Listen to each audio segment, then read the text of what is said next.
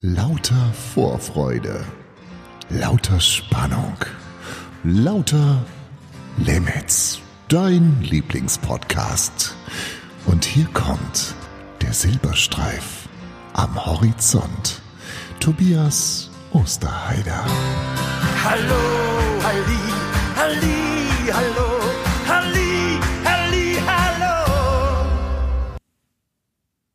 Gebenedeite Grüße und herzlich willkommen zur heutigen Ausgabe von Lauter Limits und die trägt den Titel Ein Covid der Gemütlichkeit.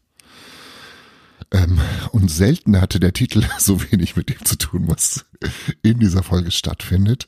Ähm, ich komme gleich aber auch drauf zurück. Also es hat jetzt, ähm, ich hatte jetzt vier Tage Zeit, mir zu überlegen, was für eine Geschichte werde ich erzählen. Und ich hatte bis heute Morgen gebraucht, um irgendwie auf eine Idee zu kommen ähm, für eine Geschichte. Und ich warne schon mal vor, es ist keine fröhliche, ähm, hey, lustige äh, Singsgeschichte, sondern es ist eine sehr, ich würde fast schon sagen, depressive Geschichte. Ähm, das also als Vorwarnung und ähm, die, die Geschichte trägt den Titel Kollateralschaden. Also wenn du eh schon ein bisschen von der Stimmung her ein bisschen runtergezogen bist durch diese ganze Corona-Gemöckel, ist vielleicht nicht die super Idee, das jetzt anzuhören, ich weiß es nicht. Dann solltest du vielleicht lieber fest und flauschig hören oder irgendwas anderes Lustiges und nicht unbedingt heute diesen Podcast. Das also als Warnung und wenn dich das alles nicht abhält, dann viel Spaß jetzt mit Kollateralschaden. Lauter Limits. Es war einmal Es war einmal. Tobias Osterheider erzählt Geschichten. Erzählen kann er ums Verrecken nicht. Kollateralschaden. Charlotte saß in ihrem bequemen, schon etwas in die Jahre gekommenen grünen Ohrensessel, als der bundesweite Lockdown angeordnet wurde. Charlotte machte sich keine allzu großen Sorgen. Sie war im Jahr 1927 geboren, hatte weitaus Schlimmeres erleben müssen. Als sie zwölf wurde, begann der Zweite Weltkrieg. Als sie 18 wurde, war die Stadt, in der sie aufgewachsen war, zerstört. Ihr Vater und ihre drei Brüder tot. Mit 23 Jahren heiratete sie ihren Wilhelm. Ein Jahr später kam Monika zur Welt.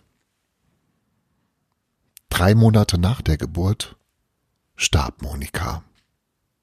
Und mit ihrem Tod schlich sich einem Nebelschleier gleichend, der ein ganzes Tal dem Licht der Sonne entzieht, eine bedrückende Schwere in Wilhelms Seele. Ein halbes Jahr nach Monikas Tod nahm er sich das Leben. Nein, Charlotte machte sich keine Sorgen wegen des Coronavirus. Sie hatte Ereignisse überstanden, an denen sie zu zerbrechen glaubte. Aber sie war nicht zerbrochen. Sie hatte nicht aufgegeben. Sie hatte getrauert, gehadert, geweint, geschrien und gewimmert. Sie war innerlich fast erstarrt, fast erfroren. Doch das Leben hatte für Charlotte auch immer Lichtblicke, Leichtigkeit und Zuversicht bereitgehalten. Sie war eine willensstarke, eine nach vorne blickende, eine couragierte Frau. Corona würde vorbeigehen. Kein Grund zur Beunruhigung. Sicherheitshalber checkte sie noch einmal kurz ihre Vorräte. Alles gut. Charlotte war keine besonders anspruchsvolle Esserin. Sie würde mit dem, was Kühl- und Vorratsschrank hergaben, locker eine Woche über die Runden kommen. Und wenn sie sich etwas einschränken würde, dann auch zehn Tage. Kein Problem. Und nach zehn Tagen sähe die Welt vermutlich wieder ganz anders aus.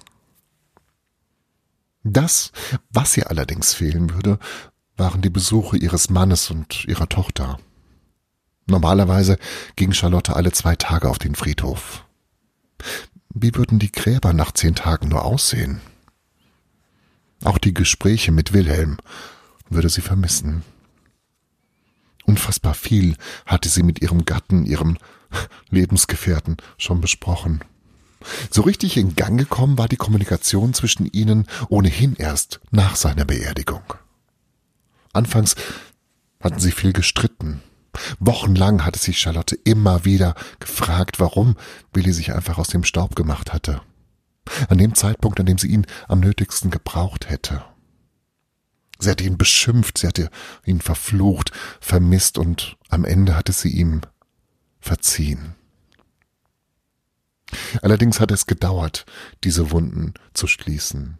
Erst zwei Jahre und drei Monate an ihrem dritten Hochzeitstag hatte Charlotte den Abstand und die innere Ruhe, ihrem Willi seine Flucht in den Tod zu vergeben.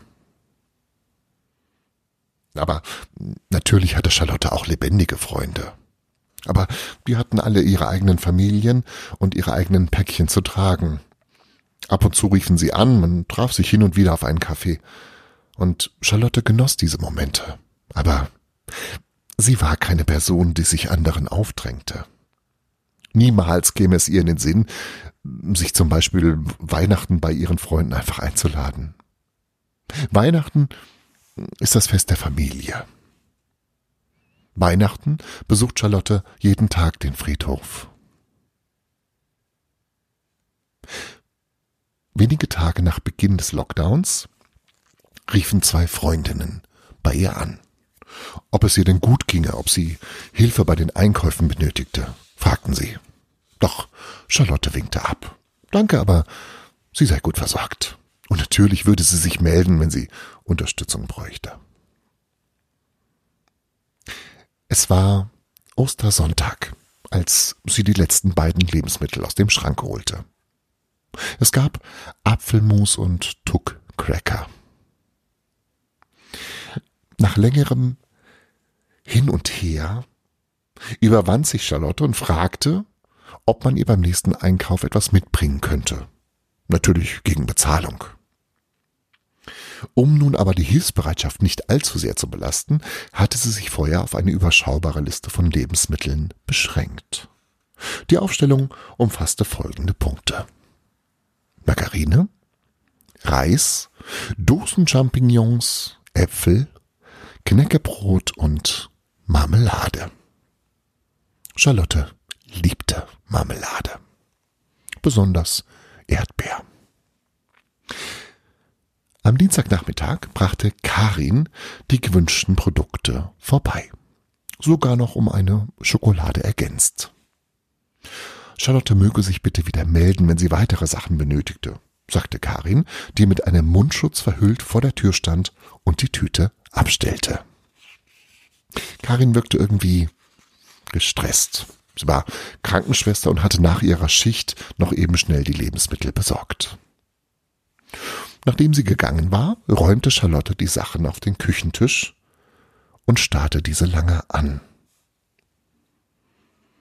Knäckebrot. Wegen Knäckebrot konnte Kari nach einer bestimmt sehr anstrengenden Schicht nicht direkt nach Hause fahren zu ihrer Familie, sondern musste mit Mundschutz geschützt in einem Geschäft einkaufen, sich anstellen. Alles wegen Knäckebrot. Nein, nicht wegen des Knäckebrots, wegen ihr. Wegen Charlotte. Sie kam sich schäbig vor, die Hilfsbereitschaft ihrer Freundin derart schamlos auszunutzen. Als hätte Karin nicht auch ohne sie schon genug um die Ohren. Vielleicht sollte Charlotte einfach wieder selber einkaufen gehen. Aber mit ihren 93 Jahren gehörte sie zur Hochrisikogruppe und sollte momentan auf keinen Fall ihre Wohnung verlassen. Das hat ihr ihr Hausarzt eingeschärft. Vielleicht würde ja der Lockdown auch bald beendet sein und dann wäre sie keine Belastung mehr für andere. Sie hasste es, zur Untätigkeit gezwungen zu sein. Sie hasste es, auf die Hilfe anderer angewiesen zu sein. Es fühlte sich falsch an. So gerne würde sie mit ihrem Mann über all dies reden und seine Meinung hören. Aber der Friedhof war über drei Kilometer weit weg. Zu weit entfernt. Charlotte saß am Küchentisch und weinte. Und während die Tränen ihrer Wangen entlang liefen und auf das Knäckebrot tropften, fasste sie einen Entschluss. Es war weit nach Mitternacht. Als sich eine Haustür in der Lessingstraße öffnete, eine gebeugte Gestalt das Gebäude verließ. In den Augen dieser Gestalt spiegelte sich Entschlossenheit. Am nächsten Morgen machte der Friedhofsgärtner seinen üblichen Rundgang. Am Grabstein von Wilhelm S. entdeckte er den zusammengekauerten Leichnam von Charlotte. Als man 19 Tage nach Beginn des Lockdowns ihre Wohnung betrat, um ein mögliches Verbrechen auszuschließen, fand man auf dem Küchentisch ein paar Lebensmitteln und einen kleinen Zettel. Auf diesem stand für Karin. Danke für die Schokolade. Lauter, lauter Limits. Vergiss